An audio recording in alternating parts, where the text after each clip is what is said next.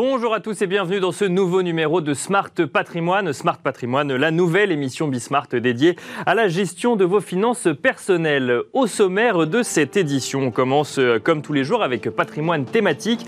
Un patrimoine thématique qui sera consacré tous les jeudis à l'investissement euh, ISR.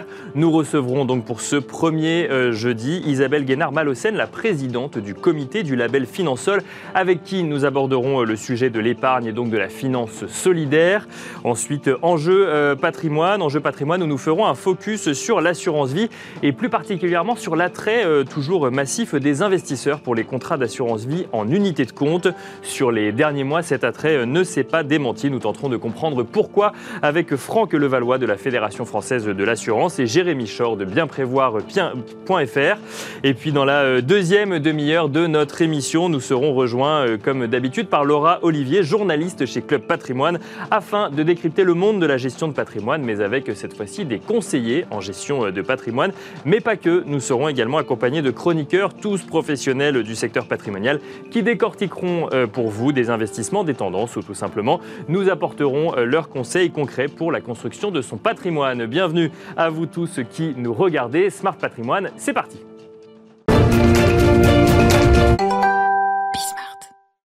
Patrimoine thématique, c'est chaque jour euh, de la semaine une thématique d'investissement euh, décrypté. Et le jeudi, patrimoine thématique s'intéresse à l'ISR. Et pour ce premier euh, numéro, nous avons le plaisir de recevoir Isabelle Guénard-Malocène, la présidente du comité du label Finansol. Bonjour Isabelle Guénard-Malocène. Bonjour. Alors, le label Finansol est loin d'être nouveau. Il date de 97. Ça fait donc un peu plus de 20 ans qu'il distingue, hein, si je puis le dire ainsi, des produits d'épargne solidaire. Pourquoi? Alors aujourd'hui, c'est à la mode. Aujourd'hui, c'est même demandé. Pourquoi cette nécessité de créer un label Finansol, donc lié à l'épargne solidaire, il y a plus de 20 ans ben, c'est intéressant parce que euh, euh, Finansol et le label et l'association, qui est aujourd'hui devenue l'association FAIR, est une très vieille finalement association, mhm. euh, mais qui était précurseur et qui a toujours été assez innovante. Et euh, bah, la nécessité d'un label, euh, c'est vrai, elle, est importante aujourd'hui puisque les produits financiers dits durables ou ISR se multiplient, et tant mieux, mhm. euh, c'est très bien. les labels de finances durables, solidaires, ISR, verts se multiplient en France, hein, mais aussi mhm. en Europe. donc ce qui est important, c'est de pouvoir distinguer les produits. Euh, la première chose qui est importante, c'est en effet, ce sont les labels en tant que tels, parce que les labels sont une garantie.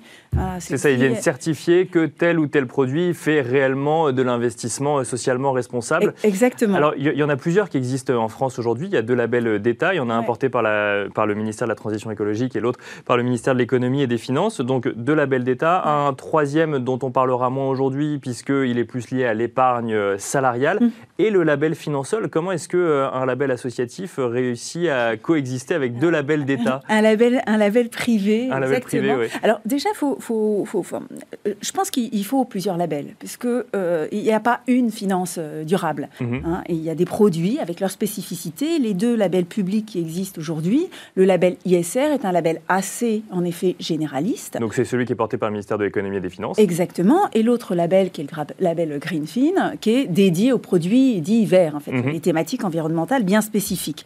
Le label appelle Finansol, donc qui euh, dépend de l'association FAIR, et lui plus ciblé sur la thématique de l'impact social. D'accord. Euh, ou l'impact sociétal, parce que c'est social et environnemental, mais il y a vraiment une, caractéristique bien plus marquée. Et je reviens à votre question d'origine, parce qu'il y a 20 ans, euh, la notion de promouvoir l'inclusion et la solidarité dans la finance, elle existait déjà. et aujourd'hui, le label, ce label privé trouve toute sa place, puisqu'il complète les labels déjà, déjà existants. Et, et ça, c'est un point, c'est un point intéressant.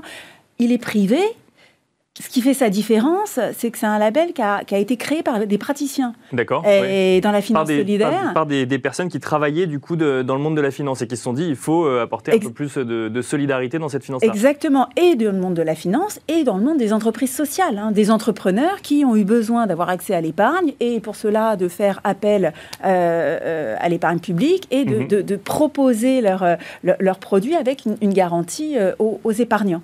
Donc un label Finansol qui va euh, du coup certifier ou en tout cas distinguer des euh, produits financiers ou des fonds euh, mhm. financiers qui vont eux-mêmes investir dans des sociétés. Et on va regarder si les sociétés ont réellement cet impact social dont, vous nous parlez. Première question toute bête, mais ça veut dire quoi impact social? Ah, Ça c'est une grande question. Je crois qu'on n'a pas assez de temps pour, répondre. mais je, pense que ce qui est important en effet, c'est ce que va certifier le label Finansol, c'est trois choses. Mhm. C'est que ce qu'on finance sont bien ce qu'on labellise, pardon, sont bien des produits financiers qui vont financer des initiatives à très forte euh, utilité sociétale, utilité sociale et environnementale. Et c'est vraiment le point clé. Ça répondra sans doute un petit peu à votre question sur qu'est-ce que c'est que l'impact social.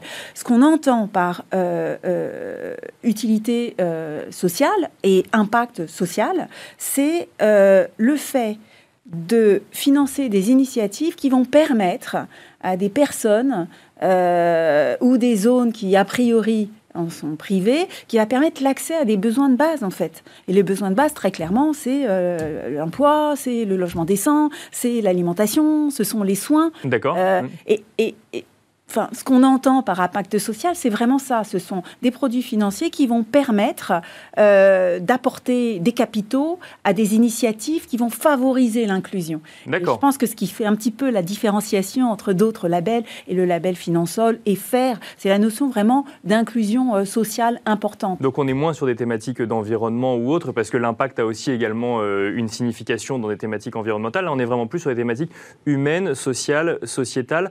Alors les produits financiers labellisés euh, Finansol labellisent aussi, euh, enfin, financent aussi des initiatives environnementales. Mais environnementales et sociales. D'accord, on, est euh, vraiment sur ce volet social. Il faut qu'il y, ait la notion de, de, public bénéficiaire. D'accord. Hein, on parle de projets de financement de circuits courts ou les projets d'énergie renouvelable, mais qui sont portés par des citoyens ou qui ont une, une connotation sociale, sociétale importante. Alors, quand on délivre euh, un label, comment, quels sont les critères euh, objectifs qu'on met en place pour dire bah, tel euh, fonds a sélectionné un certain nombre d'entreprises qui ont l'impact qu'on estime un impact suffisant au niveau social ou, sociétal? Alors, c'est compliqué. Oui. On va voir les entreprises directement. Alors, alors c'est compliqué, mais heureusement, comme vous l'avez dit, le label est vieux. Oui, donc il a un petit peu d'expérience. Et puis, il y, a, de nombreuses personnes qui, qui, travaillent sur le sujet. il y a une quinzaine de membres indépendants qui font partie du comité du label et surtout qui sont épaulés par ce qu'on appelle l'Observatoire, hein, qui est une équipe de l'association FAIR et qui fournit les outils, les process et qui permet d'analyser de façon assez euh, précise les dossiers. C'est compliqué aussi. Pourquoi? Parce que le label Finansol n'est pas seulement accordé à des fonds ou des OPC. Accordé à des produits d'assurance vie, à des unités de compte, mhm. des livrets. Donc, Vous faites euh, l'immobilier aussi parce qu'on voit même parfois des, euh, des, labels ISR pour le coup dans l'immobilier. Donc on, peut, on, se demande parfois le, le, effectivement comment est-ce que des labels ISR, Greenfin ou, euh, ou, ou, Finansol arrivent finalement à délivrer des, des, certifications pour autant de secteurs d'activité différents? Alors dans l'immobilier, ce qui est, ce qui est très, ce qui est, ce qui est assez facile, j'allais dire, c'est quand le label Finansol est apposé sur des parts de capital ou des parts sociales d'entreprises de foncières, mhm. de foncières qui sont adossées à des associations. C'est le cas euh, de Caritas, c'est le cas de la foncière Habitat Humanisme. Et là, c'est très clairement de l'habitat social. Hein. donc, euh, ce qui est, la mission sociale est, quand même assez claire. Il y a aujourd'hui des produits, euh, j'allais dire, financiers plus traditionnels par exemple de private equity, qui investissent pour partie dans l'immobilier entre guillemets classique et une partie dans euh, l'immobilier social. Sur euh, la partie immobilier classique, le label Finansol, même si ce n'est pas des, activités de solidarité, euh, regarde la cohérence, hein, bien évidemment, du produit. Mhm. donc il faut que l'ensemble, en effet, soit. Il ne s'agit pas de, poser son label, un label à fort impact social sur un produit financier où il y ait 5% de, de, de projets à fort impact social et puis oui, le reste. Bien sûr, il faut que ça reste cohérent. Exactement. Mais en effet, notre spécificité, c'est vraiment cette partie euh, de, de, de, de, projets, de financement, d'initiatives qui ont un impact sociétal très important. Alors, on a pris l'exemple de l'immobilier, mais donc du coup, on imagine que c'est la même démarche effectivement pour d'autres euh, pour d'autres secteurs d'activité. Euh, une, dernière question, Isabelle Guénard-Malocène. Vous l'avez dit, il y a de plus en plus de labels aujourd'hui qui existent. On en a quatre en France, qui ne sont pas les mêmes que dans d'autres pays européens, qui sont eux-mêmes pas les mêmes que dans d'autres pays mhm. euh, non européens. Quand on est épargnant et qu'on veut euh, et qu'on se dit effectivement, je veux que mon épargne ait un impact. Premier blocage, on ne sait on ne comprend pas exactement, effectivement, euh, bah, à qui il faut faire confiance ou non. Et deuxième blocage, on a du mal parfois à se dire, mais oui, mais concrètement, mon argent, il sert à quoi? Comment est-ce qu'on, qu'est-ce qu'on leur répond à ces épargnants? Euh, Je pense que c'est un point euh, essentiel. c'est de comprendre un petit peu, et c'est en effet ce que l'association FAIR aussi essaye de faire. Et le label, c'est d'améliorer la lisibilité. Euh, comme je l'ai dit, il y a beaucoup de produits ISR ou de finances durables, et tant mieux. Mhm. Seulement, tout le monde n'a pas, en tant qu'épargnant, les mêmes, objectifs. Le même ah oui, et même en tant qu'épargnant, les, mêmes objectifs. Les objectifs de rendement, euh, la capacité de risque, enfin, ce sont voilà, des, critères classiques pour, euh, pour investir. Mais au-delà de ça, chaque épargnant peut avoir une appétence un peu particulière, peut avoir envie de donner du sens en épargnant d'une certaine façon. je, je pense que ce qui est important, c'est en effet de savoir ce qui va financer en bout de ligne Et surtout, et avant cela, est-ce que ça a un impact concret mhm. euh, Puisqu'en effet, c'est vraiment tout le sujet, et c'est le, le, sujet de l'association FAIR et du label financier, c'est de dire Qu'est-ce que c'est que la finance solidaire ou la finance à un fort impact social? C'est du financement euh, d'initiatives de terrain, mhm. euh, des Donc on peut voir de manière tangible, l'impact que ça a. Et, d'ailleurs, euh, dans, dans, ce qui est observé dans les analyses des dossiers qui passent, qui passent au comité du label Finansol, c'est ça. C'est qu'est-ce que vous ciblez? Et l'observatoire de fer a une grosse base de données qui permet justement de, à la fin d'année d'ailleurs, de condenser tous ces impacts. Voilà, ça veut dire les produits financiers labellisés financiers sol ou les produits solidaires, c'est 1400 euh, personnes relogées l'année dernière, plus, c'est une création de plus de 38 000 emplois, c'est des projets d'énergie renouvelable, c'est euh, du soutien euh, aux projets dans les, pays, dans les pays du Sud. Donc, c'est des choses très concrètes. Et nous, on insiste là-dessus, et le label Finansol a évolué et continuera d'évoluer sur ce sujet, parce qu'on a les données, et je pense que c'est important, comme vous l'avez dit, pour un épargnant, soit privé, soit institutionnel, de se rendre compte, effectivement. De se rendre compte, exactement. de se rendre compte concrètement de l'impact euh, de, son action. Merci beaucoup, Isabelle Guénard-Malocène, de nous avoir détaillé un petit peu plus, du coup, bah, le fonctionnement euh, d'un label. Je rappelle que vous êtes présidente du comité euh, du label Finansol. Quant à vous, on se retrouve tout de suite dans Enjeu patrimoine.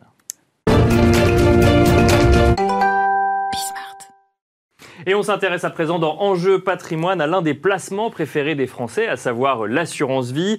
Selon euh, les chiffres de la Fédération française de l'assurance, les collectes sont toujours élevées, voire records sur ce placement, et les stratégies retenues sont majoritairement en unité de compte.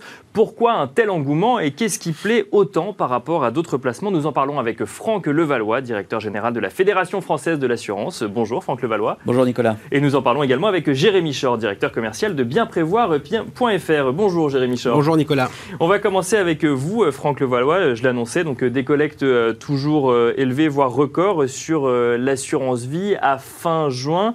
Vous pouvez peut-être nous donner quelques ordres de grandeur de, de, cette collecte et du, du coup sur juin, mais sur les mois précédents également Oui, absolument. Donc sur la, première partie de l'année, le premier semestre 2021, les cotisations euh, en assurance vie sont élevées à plus de 77 milliards euh, d'euros, mhm. ce qui est un chiffre très très élevé hein, qu'on n'avait pas vu depuis euh, plus de 10 ans maintenant.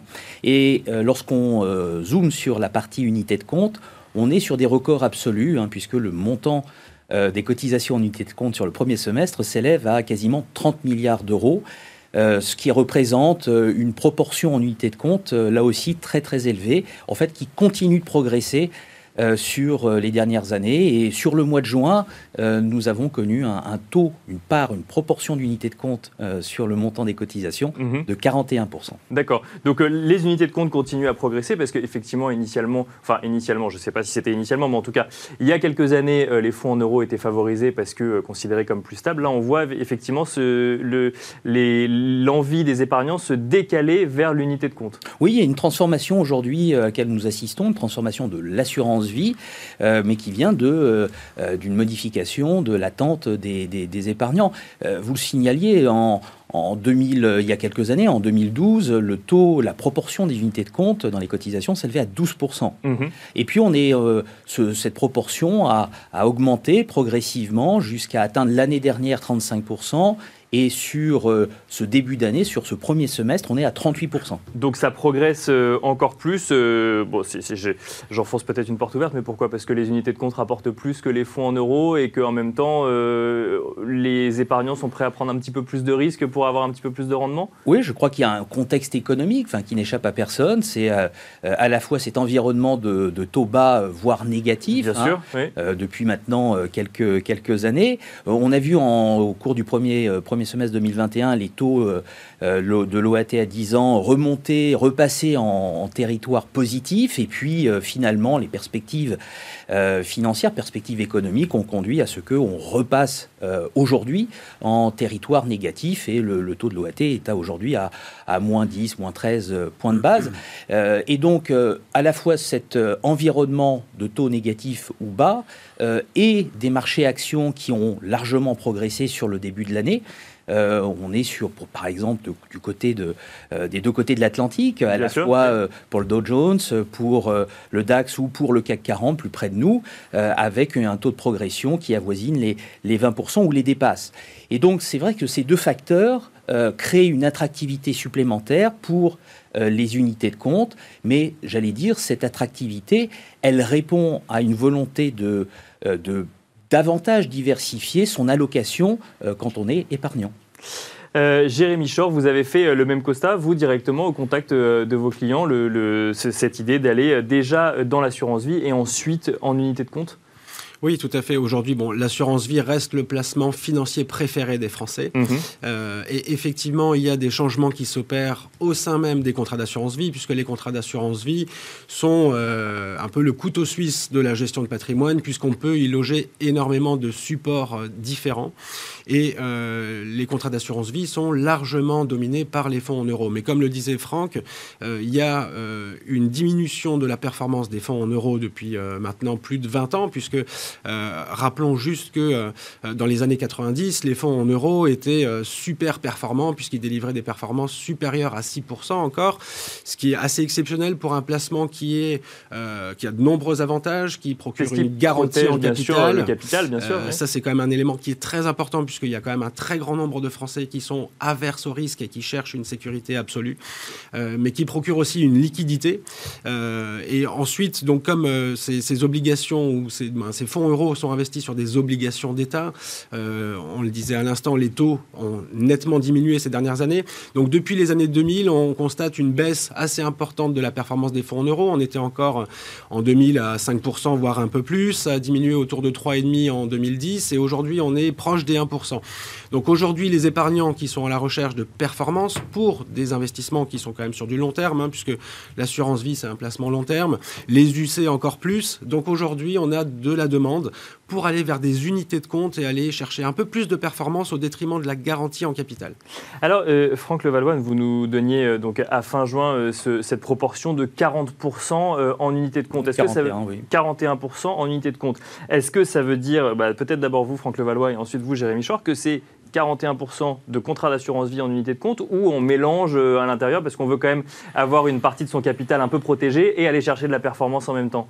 Non, ça répond à une allocation évidemment qui mixe euh, euh, la partie euro et la partie unité de compte. Et 41%, c'est le taux des de, de, la proportion des unités de compte sur les cotisations du, du, mois de juin. Je rebondis sur ce que disait Thierry. C'est vrai que l'assurance... Jérémy, Jérémy Jérémy, pardon.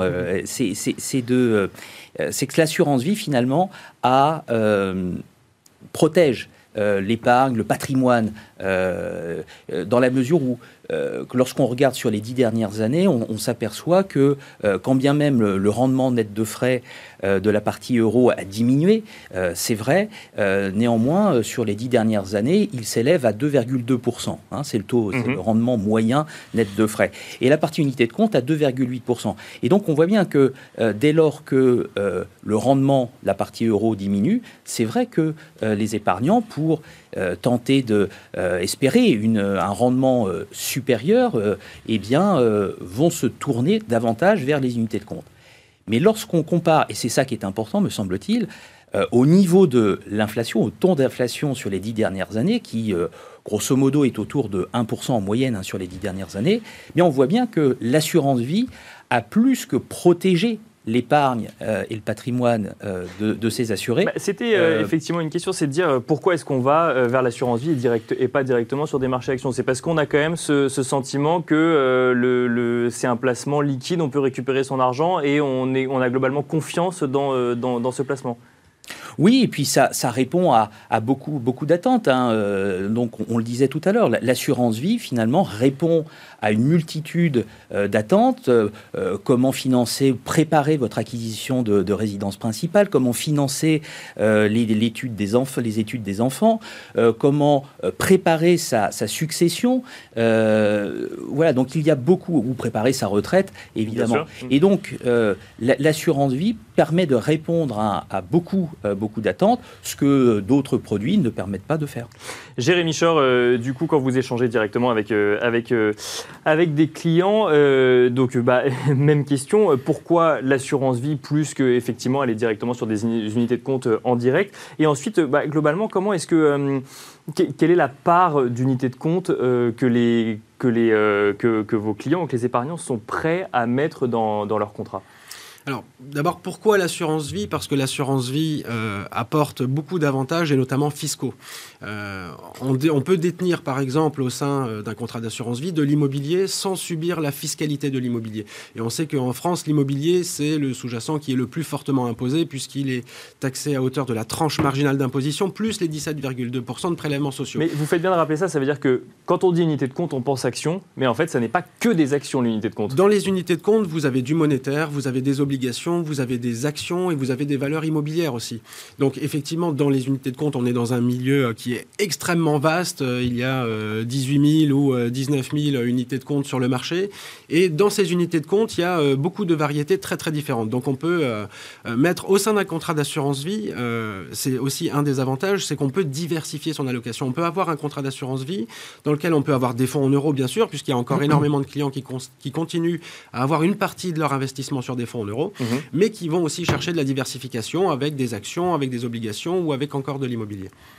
Et donc, euh, du, coup, euh, quelle est la, part euh, dont, les épargnants sont prêts, à sont prêts à prendre un, risque ou non, en tout cas en allant sur des unités de compte Alors, nous, ce qu'on remarque chez les, chez les conseillers en gestion de patrimoine de manière générale, c'est que la proportion du C au sein des contrats est un peu plus importante que la moyenne révélée par Franck à hauteur de 41%, puisque chez les conseillers en gestion de patrimoine, les UC représentent à peu près 54% des allocations.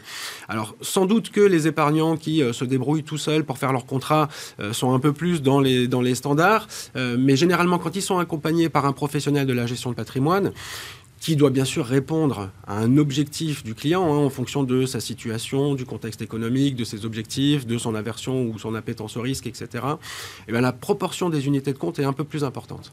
Est-ce qu'on peut demander euh, à son euh, gestionnaire de patrimoine de euh, faire évoluer cette proportion dans le temps? Parce qu'effectivement, enfin, généralement, on va voir son banquier ou son gestionnaire de patrimoine, on ouvre un contrat en assurance vie, on fait un choix de gestion qui correspond à notre état d'esprit du moment.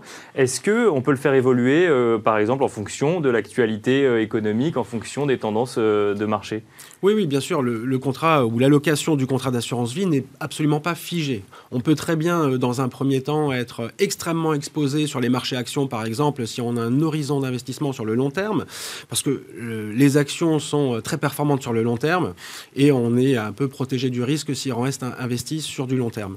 Et en fonction de son avancée dans l'âge ou en fonction de ses objectifs, on peut sécuriser son contrat en diminuant la poche action pour aller sur des supports un peu plus sécuritaires. Et après, il y a également des gestions, ce qu'on appelle les gestions profilées, par exemple, où on mhm. détermine une échéance de l'investissement et automatiquement, la poche euh, risquée va diminuer euh, en fonction de la durée. Franck Levallois, vous souhaitez euh, réagir sur ces, adaptations de stratégie? Oui, oui, absolument. Donc, l'assurance vie répond à, une multitude d'attentes possibles, mais elle doit évidemment s'adapter, l'allocation doit s'adapter à ce qu'est euh, à la fois le profil d'investisseur euh, de, de, l'épargnant, mais également son projet d'investissement. Euh, finalement, il investit l'épargne sur un produit d'assurance vie, mais pour, pour faire quoi? Quel horizon de temps? Pour financer quel projet? Oui, c'est vrai donc, que ces, questions pour faire quoi? Est-ce que c'est parce que j'ai de l'argent et que j'ai besoin de le mettre de côté et que je me dis que j'ai le réflexe assurance vie, ou est-ce que j'ai un projet derrière? Absolument. Et en fait, cette, cette analyse que, fait, que réalise le conseiller au moment de la, la souscription et dans le temps, cette analyse à la fois du profil d'investisseur et du projet d'investissement, c'est ce qu'on appelle le devoir de conseil. Et depuis euh, quelques années, euh, il y a eu un renforcement euh, assez important de ces exigences en termes de devoir de conseil, qui fait qu'aujourd'hui, je crois qu'on peut dire que le produit d'assurance vie, lorsqu'il est commercialisé, lorsqu'il est recommandé dans son allocation, eh bien, il correspond aux attentes qui sont exprimées par l'épargnant par et qui peuvent évoluer dans le temps. Et c'est la raison pour laquelle cette allocation, elle peut également évoluer dans le temps. Bon, oui, Jérémy Chor. C'est aussi une des raisons pour laquelle on voit aujourd'hui une, multi, une multitude de contrats parfois au sein d'un même foyer. D'accord. parce qu'on a un contrat qui peut être ouvert pour un projet. Plutôt que d'avoir un contrat qui est un au sein d'un même foyer ou pour une même personne pour, pour une même personne ou, au sein d'une même famille. Euh, parce qu'on peut avoir, des, plutôt que d'avoir un contrat qui va répondre à tous les besoins de la famille, on va distinguer en fonction des projets. Euh, l'achat d'une résidence principale, par exemple, dans les cinq prochaines années. Euh, comme disait tout à l'heure Franck, la préparation des études des enfants qui intervient peut-être dans dix ans. La retraite qui est beaucoup plus lointaine. Et en, fonction de ces projets-là, les allocations ne seront pas les mêmes. Hein. donc on va répartir comme ça les, les objectifs et les projets des clients sur des contrats différents. Alors un mot rapide de euh, l'unité de compte immobilière euh, qui est peut-être un petit peu moins connue du grand public puisque du coup je le disais tout à l'heure quand on parle d'unité de compte on associe très souvent ça à des actions. Euh, qu'est-ce que ça veut dire avoir un contrat d'assurance vie investi en unité de compte immobilière Jérémy Char Alors les unités de compte immobilières, aujourd'hui, il y en a euh, plusieurs types au sein des contrats d'assurance vie. Il y a tout d'abord les SCPI. D'accord, on, peut investir en SCPI via son contrat d'assurance vie. Exactement. Euh, il y a des contrats dans lesquels on peut avoir aujourd'hui une trentaine de SCPI, par exemple, qui vont être accessibles.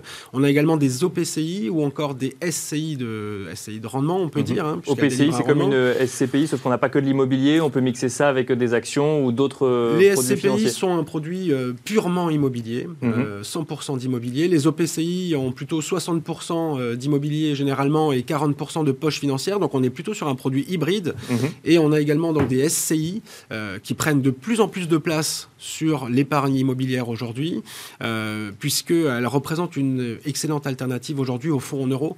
On disait tout à l'heure que euh, les épargnants étaient à la recherche de la performance, mais ne, sont pas pourtant, ne sont pas pour autant prêts à, à prendre beaucoup de risques. L'immobilier qui représente encore aujourd'hui, on peut le dire, une valeur refuge, parce que la volatilité est extrêmement faibles, les rendements sont intéressants, permettent d'amorcer ce virage euh, de changement d'allocation des fonds en euros vers des unités de compte sans aller forcément sur des fonds actions où le risque est peut-être un peu plus élevé. Euh, oui, donc il y a un facteur psychologique aussi de se dire l'immobilier, euh, ça me rassure, euh, donc je vais plutôt vers des unités de compte en immobilier plutôt que d'aller sur des marchés financiers. Tout à fait, parce que la pierre, effectivement, c'est la valeur refuge, ça rassure, c'est du palpable. Et encore une fois, les performances qui sont autour de 4% à peu près pour la pierre papier en moyenne, elles sont quand même aujourd'hui 2 à 3 fois supérieures au, fonds en euros. Et on a une volatilité qui est extrêmement faible, donc un risque qui est assez maîtrisé. Bon, après, effectivement, il faut quand même s'intéresser à ce qu'il y a dans la SCPI. On investit dans, des, dans l'immobilier qui peut être différents, que ce soit l'immobilier de bureau ou de la santé euh, ou autre. Et il euh, faut, faut, quand même se, renseigner et savoir si on croit à la stratégie ou non. Il ne faut pas juste se concentrer sur le contrat d'assurance vie, il faut aller regarder dans le détail après. Oui, bien sûr, mais ça c'est pour euh, chaque fonds qu'on va loger dans son contrat d'assurance vie. C'est quand même bien d'avoir l'information et la stratégie du fonds. L'avantage de la SCPI, par exemple, ou de la SCI ou de l'OPCI, c'est qu'on sait ce qu'il y a à l'intérieur, on sait dans quoi on va investir. Soit on a des SCPI qui sont ultra diversifiés, qui vont investir sur tous les, toutes les classes d'actifs de l'immobilier le bureau, le commerce, la logistique, l'hôtellerie, etc. Mais on a de plus en plus cette tendance de thématique et on retrouve cette tendance de thématique de manière générale dans les UC, qu'elles soient financières ou immobilières. Et aujourd'hui, dans les SCPI, on a des SCPI spécialisés sur la santé, sur le résidentiel, sur la logistique. Et ça permet à l'investisseur ben, de savoir exactement où il va investir. Et surtout, on va lui apporter de la diversification en multipliant euh, les différentes SCPI au sein du contrat d'assurance vie. Bon, réalité, du coup, euh, bah, effectivement, on peut faire beaucoup de choses au sein de ce contrat d'assurance mais il faut quand même aller regarder dans le détail un petit peu euh, ce qu'on nous propose et ensuite euh, bah, choisir, en fait, adapter une stratégie comme si on investissait directement, sauf que bah, du coup, il y a un contrat d'assurance vie euh, derrière. Merci beaucoup à tous les deux. Merci Franck Levallois, directeur général de la Fédération française de l'assurance, et merci Jérémy Chor, directeur commercial de bienprévoir.fr. On se retrouve tout de suite, quant à nous, dans la deuxième demi-heure de Club Patrimoine, juste après la publicité.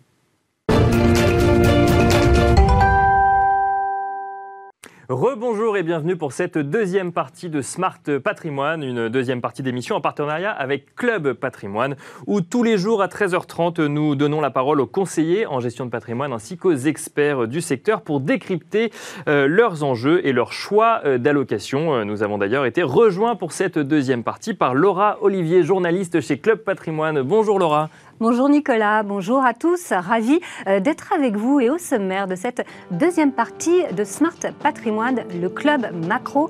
Et nous allons recevoir Faïz Ebadj, qui est président de Norma Capital.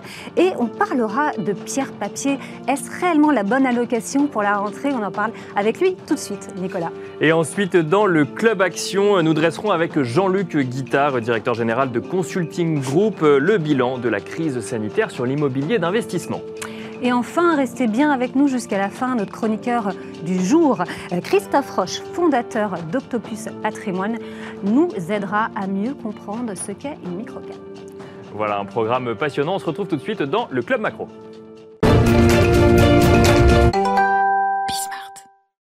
Et bienvenue dans le club macro. Faïz Ebadj, président de Norma Capital, vient de nous rejoindre. Merci euh, d'être avec nous, Faïz. Bonjour Laura. Bonjour, Nicolas. Alors, depuis le début de l'année, euh, les entreprises euh, vont bien. Les chiffres sont d'ailleurs en général bien meilleurs qu'attendus. Et s'il y a bien un secteur qui en profite, c'est l'immobilier. Et malgré la crise sanitaire hein, qui pose un, vrai, une vraie question sur l'avenir du bureau, mais ça, on y reviendra un petit peu plus tard. Alors, dans l'immobilier, il y a un placement qui marche bien, la SCPI. Est-ce que c'est la bonne allocation pour la rentrée. Alors je sais que vous n'allez pas me dire le contraire parce que vous vendez euh, euh, des SCPI. Euh, seul problème aujourd'hui, c'est l'engouement qu'il y a autour de ce produit-là. Et, on commence à s'interroger sur la qualité des actifs, des prix. Qu'est-ce que vous en pensez Est-ce qu'il y a un problème à ce niveau-là? Non, je dirais qu'aujourd'hui les SCPI sont effectivement de plus en plus s'imposent de plus en plus dans le patrimoine, dans le patrimoine des épargnants, puisque c'est une classe d'actifs qui a montré sa robustesse depuis un certain nombre d'années. Un point important à noter aussi, c'est que depuis 2010, les SCPI ont triplé leur capitalisation. Donc c'est un produit qui, après les crises finalement successives, devient un produit de plus en plus important. Il faut savoir que les SCPI existent depuis 50 ans. Mm. Donc c'est un produit qui montre sa robustesse, qui montre aussi un spread de rendement assez intéressant par rapport à d'autres typologies d'actifs sécurisés. Et puis c'est aussi une, voie d'allocation qui est de plus en plus diversifiée avec un nombre de capacités d'allocation sur des typologies d'actifs beaucoup plus vastes aujourd'hui que traditionnellement sur du bureau et du commerce. Donc la SCPI est aujourd'hui un placement qui est pertinent et qui s'impose encore plus avec la crise sanitaire aujourd'hui. Et alors, euh, je regardais un petit peu les chiffres de collecte de SCPI. C'est effectivement, euh, ça progresse sur le premier trimestre 2021 par rapport à 2020. Donc, on, sent effectivement cet engouement de la part des épargnants. Qu'est-ce qui les rassure? C'est parce qu'il y a immobilier dans le terme et que du coup, on se dit que c'est tangible? Bah, Je dirais que d'abord, euh, l'immobilier fait partie des classes d'actifs favorisées par les Français. Bien sûr. Ils comprennent bien déjà. Voilà, les Français ont un attachement à l'immobilier. Et euh, pourquoi la SCPI Parce que finalement, on a l'immobilier sans la gestion, sans les difficultés, sans les contraintes, mhm. avec une information régulière, trimestrielle. Donc la SCPI, euh, très clairement, est un produit qui allie et le cœur et la raison euh, grâce à la capacité d'avoir de, l'information et d'avoir une vraie visibilité sur sa performance de patrimoine. Alors, euh, c'est vrai qu'il y a beaucoup de, concurrence euh, sur le marché. Du coup, euh, les biens sont chers. J'imagine que vous ne les achetez pas au prix que vous souhaitez. Alors, dans, la vie économique, il y a toujours des cycles. On a toujours des hauts de cycle, des bas de cycle. Aujourd'hui, les actifs réels sont des actifs très recherchés. Donc, quand il y a une recherche plus importante que l'offre, il y a un phénomène léger d'appréciation des prix. Mais il faut considérer cette logique sur le long terme. Hein, euh, quand on investit sur l'immobilier, on investit sur du long terme. D'ailleurs, le placement recommandé en SCPI est d'une durée de 8 à 10 ans minimum. Mm. La détention moyenne de part de SCPI est de 20 ans. Mhm. Donc finalement, euh, globalement, il faut vraiment considérer l'investissement en SCPI sur le long terme. Et, Ça veut dire qu'on garde ses parts de SCPI plus longtemps qu'on garde un appartement finalement et Effectivement, la moyenne, je crois, de détention d'un appartement est de 7 ans. Euh, donc la SCPI est plutôt une allocation encore plus long terme que, que le logement. Le logement, on change de besoin, hein, c'est un usage personnel. Et finalement, en fait, la SCPI était vraiment, vraiment une allocation d'épargne et de stratégie patrimoniale. Alors effectivement, il y a des questions sur des secteurs au sein des SCPI. Et je laisserai Laura revenir dessus tout à l'heure. Juste avant, je suis allé euh, faire un petit tour sur le site de Norma Capital et j'ai vu qu'il y avait euh, une SCPI ISR. Alors j'avoue que c'est pas forcément évident au premier abord de se dire comment est-ce qu'on peut proposer un produit financier en lien avec euh, l'immobilier, mais qui fait, enfin qui respecte du coup un certain nombre de contraintes ISR. Comment, enfin, qu'est-ce que ça veut dire une SCPI ISR aujourd'hui? Alors, en fait, euh, le label ISR, c'est un label qui existe déjà depuis de nombreuses années sur les, sur les produits financiers. Bien sûr. Il y a eu un développement récent mené par le ministère de l'économie et des finances euh, sur justement l'extension du label ISR à l'immobilier. Et vous faites partie en plus des premières SCPI à avoir été labellisées. Exactement. Nous avons, euh, chez Norma Capital un attachement tout particulier à la responsabilité de nos investissements. Et il était tout naturel que nous nous lancions sur le label ISR parmi les premiers en France. Et le label ISR en immobilier, qu'est-ce que cela signifie? Le label ISR impose une information complémentaire à l'épargnant pour comprendre ce en quoi son épargne lui est utile ou peut être bénéfique à la société, avec un ensemble de mesures qui sont euh, catégorisées sur les trois lettres E, S et G, qui mhm. commencent à s'imposer dans l'environnement aujourd'hui de mhm. l'épargne, environnement social et gouvernance. Et aujourd'hui, quand on a une SCPI ISR, qu'est-ce que cela signifie? Cela signifie qu'on met en place des actions pour favoriser justement l'environnement, le social et la gouvernance, en vue d'améliorer la qualité du patrimoine et surtout d'agir aussi pour une sobriété environnementale et, énergétique. Mais ça veut dire quoi? Ça veut dire que vous investissez, par exemple, ou vous proposez de l'immobilier qui respecte des normes environnementales particulières ou des normes énergétiques particulières, ou euh, qui va aider à reloger ou à loger à bas coût des personnes euh, qui dans le besoin? Qu'est-ce que ça veut dire concrètement en termes d'immobilier dans le fond? Oui, parce qu'en plus, ce que, ce que dit Nicolas, c'est que du coup, il y, a plus de contrôle. Ça veut dire plus de contrôle, plus d'équipes techniques derrière, des équipes de property. Donc ça, c'est quoi? Ça augmente les coûts? Oui, ah bah, également. c'est le... Bah, très clairement, c'est un effort de la société de gestion hein, qui est bien souvent consentie, parce qu'aujourd'hui, on ne peut plus ignorer le fait qu'on a tous une responsabilité euh, aujourd'hui face à l'environnement. Le mhm. rapport du GIEC assez récent nous montre aussi qu'il faut agir. Hein, c'est plus, euh, c'est plus un sujet. C'est une responsabilité collective. Voilà, c'est une responsabilité collective et il faut agir concrètement mhm. pour aller euh, de l'avant sur ces sujets-là. Et donc, techniquement, on, on, fait le choix d'une stratégie ISR. Une stratégie ISR signifie qu'on prend des actifs dans un état que l'on détermine avec une note minimale en fonction de ces trois critères que je viens de mhm. préciser.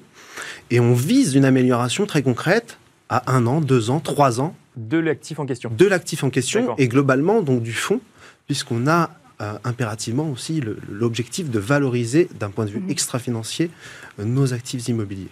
Mais, mais quand euh, les, coûts augmentent comme ça, donc les rendements baissent? Alors, il est vrai qu'on a une lame de fond euh, du sujet euh, ISR, euh, ça coûte plus sur le rendement, etc. Non, je pense que ce qui coûte le plus, c'est résilient, mais effectivement, ça, croque un petit peu les rendements. Non, je, pense que le, point, le point, c'est effectivement l'effort qui est mis dans le développement d'une stratégie ISR. Vous disiez, Laura, tout à mm. l'heure, juste avant, qu'effectivement, ça demande plus de personnel, plus d'efforts, plus de, de, concrétisation. Et effectivement, c'est un effort financier de la part de la société de gestion qui est nécessaire. Mais l'épargnant, de toute manière, euh, il doit voir la durabilité de son placement et il est aussi dans la contrainte aussi d'imaginer des investissements pour déjà maintenir son patrimoine. Donc mhm. après, il faut faire coïncider ces plans d'investissement sur le long terme avec une stratégie très ciblée sur l'ISR. Donc des biens, euh, des biens qui sont plus chers, euh, des taux de rendement qui baissent. du coup, moi je m'interroge, hein, puisque quand on regarde votre SCPI Vendôme Région, comment vous faites pour faire du plus 6% alors oui, il faut, il faut, il faut être très concret. Hein. Euh, le, le point principal, c'est la diversification. Lorsqu'on investit pour avoir un rendement moyen à ces niveaux-là, c'est effectivement d'aller sur différentes catégories d'actifs, permettant en fonction des cycles des rendements plus ou moins importants, et essayer d'équilibrer les choses de manière euh, régulière. Donc c'est pas une stratégie figée dans le temps, c'est une mhm. stratégie mhm. qui évolue en fonction du contexte et de l'économie. Euh, je vais prendre un exemple. On a parlé de retail bashing pendant quelques, quelques mois, pendant ces, 18 mois euh, avec la crise de la Covid-19, mais finalement aujourd'hui le retail voit la consommation des ménages au rendez-vous avec les réouvertures. Et donc ça redevient une classe d'actifs qui devient intéressante. Donc finalement, il y a eu une fenêtre de tir aussi pour acheter euh, du retail et puis aujourd'hui profiter du rétablissement du retail finalement dans le patrimoine euh, global. C'est ça voilà. pour préciser, du coup le retail, donc euh, des boutiques ou des magasins, vous achetez du coup les murs et du coup ils payent un loyer à la SCPI, ce qui offre un rendement à l'épargnant. Tout à fait, Nicolas. Euh, c'est vrai qu'il euh, y a beaucoup de bureaux. Vous croyez vraiment aux bureaux. Hein. Ça, c'est euh, une certitude, puisque Vendôme Région marche, marche bien. et il y a beaucoup de bureaux dans Vendôme Région. Je crois que c'est quoi? C'est près de 64%. C'est ça, plus de 60%. Mmh. Alors, le bureau, aujourd'hui, c'est la classe d'actifs principale hein, sur le marché de l'investissement en immobilier d'entreprise. 80 mmh. à 90% de l'investissement immobilier d'entreprise en France concerne le bureau. D'accord. Il faut dire qu'en France, on est sur une, une, économie principalement tertiaire. Donc le premier emploi, finalement, en France, c'est le bureau.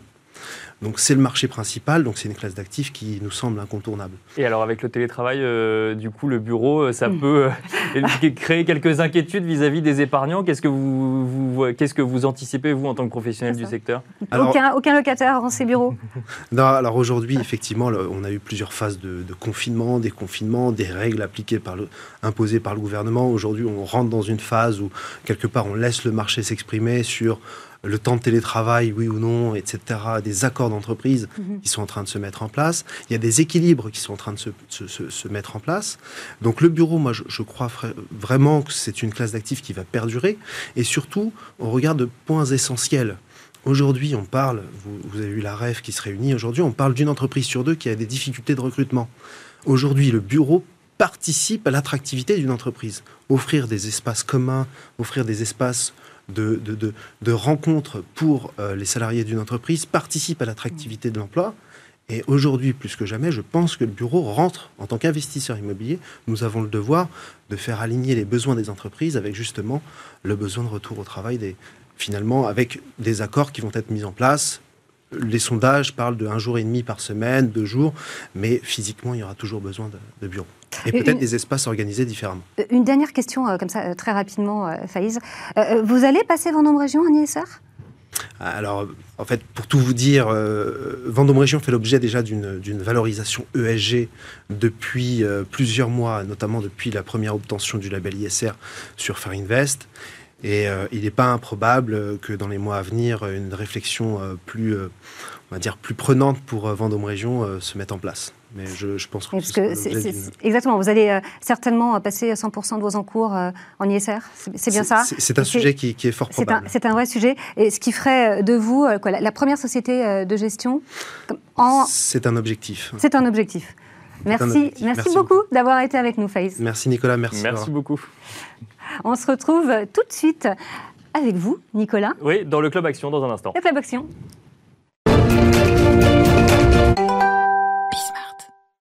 Et c'est l'heure à présent du Club Action. Club Action où nous recevons Jean-Luc Guittard, directeur général de Consulting Group. Euh, bonjour Jean-Luc Guittard. Bonjour à tous les deux. Bonjour Jean-Luc. Bon alors on reste dans une thématique euh, immobilier hein, euh, dans cette émission. On va parler d'immobilier, d'investissement. On va tenter de comprendre ensemble bah, l'état des lieux de cet immobilier d'investissement après un an et demi de crise Covid. Tout d'abord, hein, on va euh, redéfinir un petit peu l'immobilier d'investissement. Ça recouvre des stratégies très diverses. Hein. On peut investir directement, on peut passer en SCPI, en OPCI, en dispositif Pinel ou LMNP. Enfin, je ne les cite pas tous, mais il y en a de très, très nombreux. C'est vaste. Il y a beau, c'est vaste, effectivement. Euh, en cette rentrée de septembre, vous avez quand même, vous, un petit peu de recul sur euh, les effets de la crise sanitaire sur l'immobilier d'investissement. Qu'est-ce que vous constatez? Est-ce qu'il y a des dispositifs utilisés plus que d'autres? Est-ce qu'il y a des stratégies qui plaisent plus ou qui plaisent moins, que ce soit aux épargnants ou même aux professionnels du secteur? Alors, une question complexe. Le, sujet qu'on a eu, euh, Covid égale fermeture d'activité. L'immobilier d'investissement, par définition, c'est l'immobilier où on n'habite pas. Mhm. Il est donc souvent exploité par quelqu'un d'autre qui en fait son activité et qui, euh, à ce titre-là, nous verse, verse à nos investisseurs un loyer. Et donc, cette situation a fait que des activités s'arrêtant, même si mhm. elles ont été aidées, bien aidées par le gouvernement, euh, eh bien, elles n'ont plus de revenus. Et donc, on, avait une crainte et on a eu quelques cas de loyers qui n'ont euh, pas été payés ou qui ont été payés avec retard, puisque ces structures ont eu ces difficultés. Ça, c'est la première conséquence, puisqu'elle elle résulte d'une espèce de... D'abord, il y a une peur, il y a un choc. Bien sûr. Il y a une espèce de choc qui arrête les choses. Puis ensuite, les choses ont redémarré. Et donc, on a vu une saison, si je prends le cas du, du tourisme, puisque finalement, on est à la rentrée, mm. on a eu une saison 2019 qui était pas mauvaise, puisqu'on avait un espèce de, on avait une, première fin de crise finalement au mois de juin, on a déconfiné, donc les gens sont quand même partis en vacances, et puis on a replongé à la rentrée.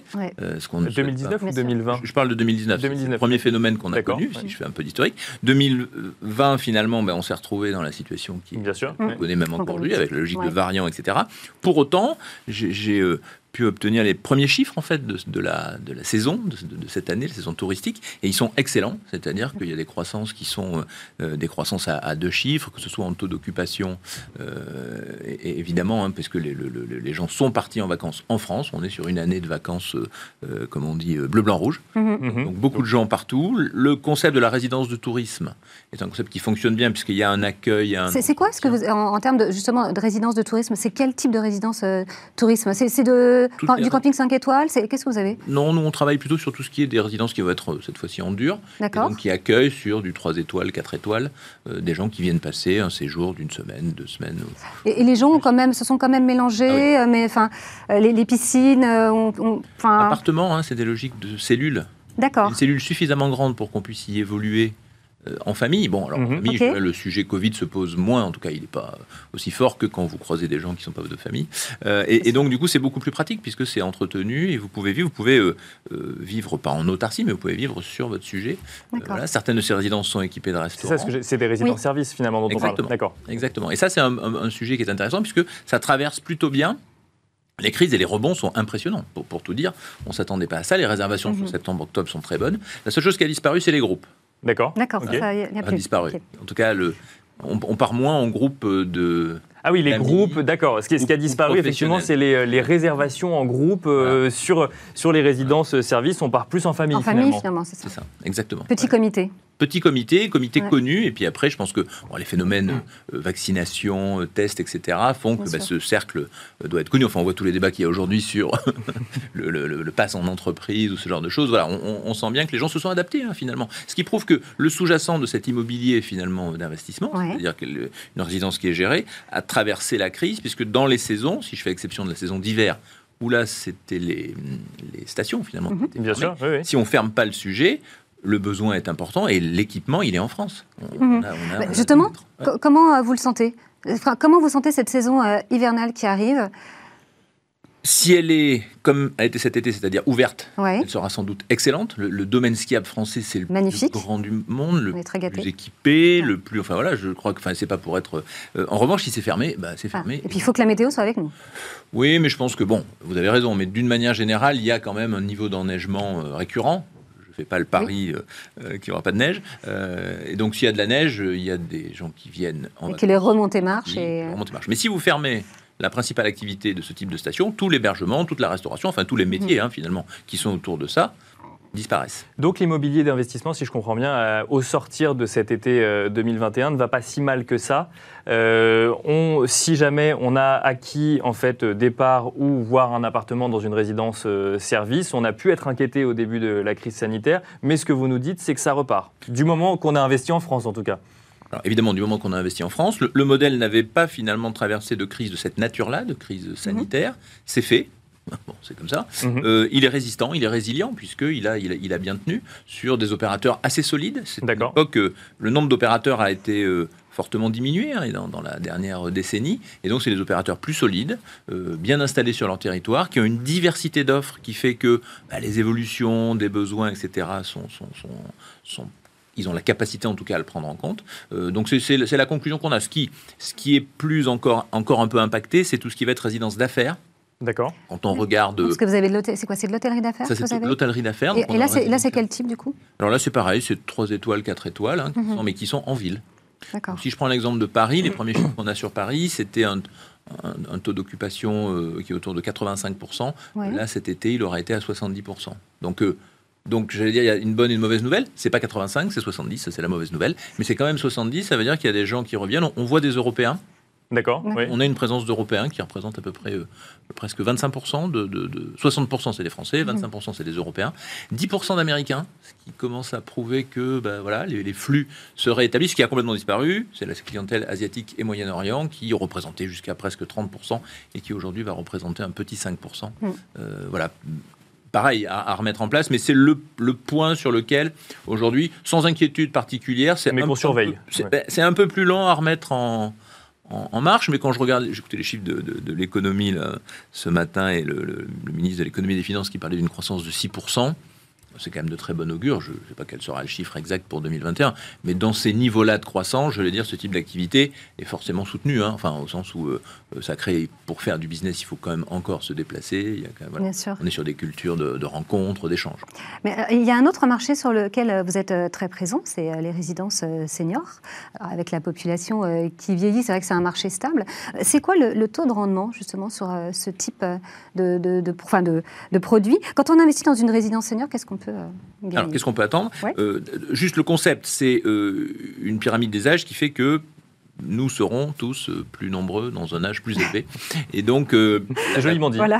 Bah la forme d'habitat finalement qui, qui se développe, c'est un habitat qui est à la fois collectif, on est tous dans un immeuble, on limite l'artificialisation des sols, on concentre les choses, on peut être beaucoup plus efficient sur le plan euh, euh, consommation énergétique, émission de CO2, et en même temps on recrée du lien social euh, autour de, personnes qui sinon bah, sont dans leur habitat traditionnel et finalement isolés et petit à petit qui s'isole, mhm. puisque c'est une espèce de phénomène. Donc, donc ce besoin, il est là, il est là pour deux raisons, parce que c'est un besoin de la société, je pense que ce besoin collectif existe, et deuxièmement, le volume fait que donc notre choix nous a été de dire, on, on, essaye d'instaurer euh, des partenariats avec des, des, grands opérateurs qui développent des résidences senior service, donc c'est un logement et une offre de services modulable. Et donc c'est quelque chose qui s'est développé depuis maintenant une petite dizaine d'années. On, est leader sur ce marché-là. Et on a avancé en plus en se disant, euh, il faut aussi que toute la population en bénéficie. Le premier, la première offre de résidence-service est une offre plutôt haut de gamme ce qui est assez classique, puisque bah, il fallait chercher une solvabilité Bien sûr. dans les occupants, parce qu'on paye un loyer là aussi, hein, donc c'est un peu le, la même chose.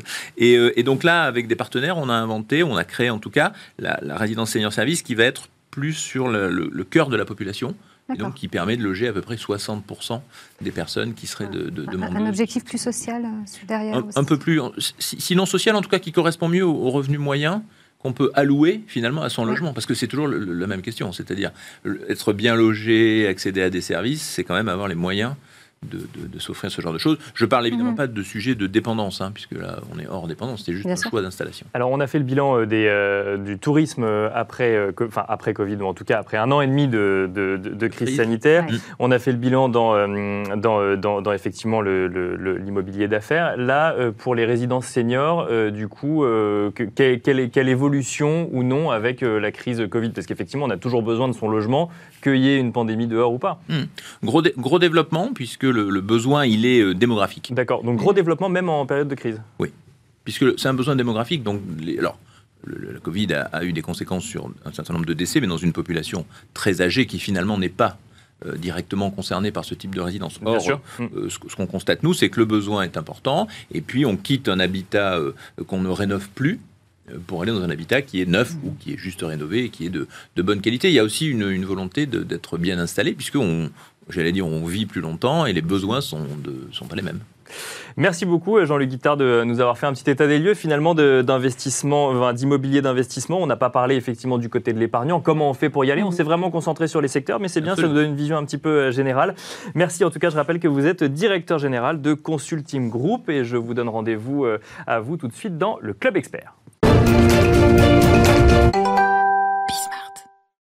Et bienvenue dans le club expert. Christophe Roche vient de nous rejoindre. C'est le dirigeant fondateur d'Octopus Patrimoine. Et avec vous, euh, bonjour euh, Christophe. Bonjour Laura. Euh, on va parler de, de micro-cap, puisque c'est vrai qu'on a beaucoup parlé pendant la crise des small cap, puisqu'elles se sont vraiment distinguées par de très belles performances. On parle moins des micro-cap. Est-ce que vous pouvez déjà nous expliquer ce qu'est une micro-cap? Le micro-cap, c'est évidemment le cran en dessous de la small cap. En fait, il s'agit de sociétés cotées euh, qu'on pourrait qualifier de microscopiques en termes de capitalisation boursière, puisque leur capitalisation boursière n'excède pas 500 millions d'euros. Euh, c'est un champ qui est assez vaste puisque ça concerne à peu près 50 000 sociétés cotées dans le monde.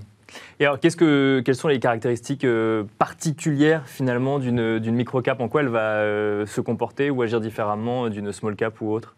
Alors, c'est généralement des sociétés donc, euh, qui sont plutôt jeunes et innovantes. Mhm. Et la particularité, c'est qu'on va avoir un, champ euh, extrêmement important en termes de secteur d'activité. Il y a une grande, grande diversité de secteurs d'activité. On va retrouver des éditeurs de logiciels, on va retrouver des sociétés euh, industrielles, des sociétés dans l'agro. mais la plus grande particularité, c'est cette jeunesse et cette innovation qu'on peut difficilement retrouver dans ce qu'on appelle les large caps ou les, ou les small caps. Pourquoi est-ce que ce serait une, classe d'actifs intéressante en termes de diversification? Euh, tout simplement parce que c'est une classe d'actifs euh, sur laquelle on peut aller chercher une surperformance par rapport au marché, euh, au marché traditionnel. Mhm. Surperformance qui est liée également à une prise de risque. Il faut Bien sûr, toujours le couple rendement-risque. Exactement. mais on est sur un marché qui est extrêmement dynamique. On l'a connu ces deux dernières années, énormément de fusions, acquisitions, etc qui vont faire en sorte qu'on euh, va aller trouver des valorisations qui vont pouvoir s'amplifier assez rapidement. Et alors justement, vous nous parlez de performance, bah, un mot peut-être sur les performances de ces euh, microcaps. On parle de performance générale ou euh, on rentre un peu plus dans le détail de secteur d'activité? On peut parler plutôt de performance euh, générale en faisant un focus mhm. plutôt sur la zone, sur la zone euro qui concerne environ 5000 sociétés en microcap, donc c'est quand même quelque chose d'assez important. Si on s'en réfère à une évolution depuis le 1er janvier, on est environ à 27-28%. De performance. De performance. Euh, et 51% sur une année glissante. D'accord. Euh, voilà, quand l'Eurostock 50 doit être à 18% depuis le début de l'année. Donc on voit qu'on a une surperformance à aller, euh, aller chercher. Dans tout investissement, il y a un risque, hein, des risques. quels sont là les risques associés avec les, les microcaps Alors il y a un risque principal en fait qui fait peur aux investisseurs et aux mhm. gérants, qui est un risque de liquidité. Parce qu'en fait, c'est un marché sur ah, lequel il n'y a pas beaucoup d'échanges. Donc, en fait, euh, en cas de retrait du marché, mhm. euh, il n'y aura pas forcément quelqu'un pour vous racheter vos, positions. Donc, en fait, le, danger le plus important euh, pour un investisseur euh, dans les microcaps, c'est celui-ci, c'est celui de la liquidité. Oui, parce que ça cote pas en continu, du coup, une microcap. Ça cote à une fois par jour ou, deux fois par jour Exactement, voilà, c'est ça. Voilà. Et, qui plus est, ce sont des, des, sociétés sur lesquelles il y a peu d'informations. C'est-à-dire que les brokers traditionnels, les agences d'analyse traditionnelles vont un petit peu moins s'intéresser à cette classe d'actifs parce que c'est très compliqué d'aller chercher euh, de l'information financière sur des petites sociétés. Euh, donc du coup, ça, revient à un caractère un peu plus risqué que les investissements traditionnels. Alors, je, même question que sur la performance, mais euh, du coup plus concrète, comment est-ce qu'on fait pour investir dans les microcaps? On se dit j'investis dans les microcaps, et puis du coup c'est une classe d'actifs à part entière, ou on va chercher des sociétés ou des secteurs d'activité? Euh, alors, moi, je vais plutôt prêcher pour ma paroisse en tant que, en tant que CGP. J'allais dire, je déconseillerais en fait à un investisseur de faire son propre stock picking, c'est-à-dire d'acheter ses propres valeurs. Parce qu'on n'a pas mhm. beaucoup d'infos, parce que ça nécessite d'être vraiment très averti. Pour les raisons que je viens d'évoquer, c'est compliqué d'avoir vraiment une lisibilité sur telle ou telle valeur. Donc en fait, mon conseil, euh, il y a quelques très bons fonds qui existent sur la place avec des sociétés de gestion de, renom qui sont très spécialisées sur les microcaps. Il faut, il faut faire confiance à, ces gérants et donc investir, euh, investir dans ces fonds. D'accord, donc des fonds spécialisés dans les microcaps. Dans les microcaps, Donc il y a des sociétés, vous dites, qui font. Euh, il y a des sociétés de gestion qui sont spécialisées, enfin qui ont des mhm. fonds spécialisés. Je pense à gay je pense à, Odo également, qui est un des grands spécialistes des micro et des small caps. Euh, en Europe. Euh, voilà, il y a différentes sociétés de gestion euh, qui peuvent nous proposer des fonds que l'on peut loger dans son PEA, dans son PEA PME, dans ses contrats d'assurance vie et donc faire une composante en fait de, l'allocation d'actifs du portefeuille. Et donc c'est eux qui vont aller chercher finalement les microcaps qui, qui, selon elles ont un, ont, un, potentiel parce que vous nous parliez de performance tout à l'heure. ça veut dire que sont, enfin c'est les performances finalement des fonds ou des microcaps dans leur ensemble. Parce que vous nous parliez du couple rendement-risque juste pour. C'est assez corrélé en fait. C'est assez corrélé. on s'aperçoit qu'en fait euh, ces gérants euh, ont euh, énormément de lignes pour mhm. contrer cette, cette, liquidité, donc on va avoir une évolution du, du fonds qui est, qui est assez proche de celle de l'indice. C'est le bon moment pour investir alors ça, c'est toujours la question, euh, la question clé. Euh, moi, mon conseil, c'est d'investir régulièrement dans cette classe d'actifs. Euh, si on considère un portefeuille de placement, quel qu'il soit... Vous, en tant que CGP, là, tout de suite, là, vous, vous le feriez? On fait investir régulièrement nos clients. C'est-à-dire que sur cette classe d'actifs, on leur demande d'investir tous les mois, tous les trimestres, de faire des versements, mhm. justement, parce qu'il est très compliqué d'identifier des points bas ou des points hauts. Une autre particularité de ce marché, c'est qu'on est assez décorrélé des, des gros mouvements des larges capitalisations. Euh, on s'aperçoit que ça baisse un petit peu moins violemment que, que les large caps, ça monte aussi euh, moins, moins directement. Donc euh, si, on résume finalement, le monde des microcaps, c'est un monde un peu à part finalement sur les marchés financiers parce que décorrélé euh, euh, des, des, grands indices et notamment des grandes capitalisations qui offrent des perspectives de performance intéressantes. Encore faut-il savoir, enfin encore faut-il savoir de qui s'entourer finalement parce qu'y aller tout seul, c'est prendre un gros risque. Il ne faut pas y aller tout seul. Il ne faut pas y aller tout seul. Oui, c'est même mon franchement. C'est mon conseil. après, pour moi, la constitution d'un portefeuille, c'est un peu une recette de cuisine. Il y a différents ingrédients. si on parle de, de microcaps, on n'en est pas à la pincée de sel, mais quasiment. Ça va pas être l'ingrédient principal. C'est une diversification, c'est notre thème euh, aujourd'hui. Donc euh, il faut en faire, mais de manière mesurée, parce qu'il y a un risque. Merci beaucoup Christophe euh, Roche. Je rappelle que vous êtes le dirigeant fondateur d'Octopus Patrimoine et c'est déjà la fin mm. de Smart Patrimoine. Laura, merci beaucoup d'avoir merci Nicolas. cette deuxième, de, enfin merci d'avoir animé cette deuxième demi-heure. enfin ensemble, merci à vous également de nous avoir suivis et je vous donne rendez-vous bah, demain pour un nouveau numéro de Smart Patrimoine.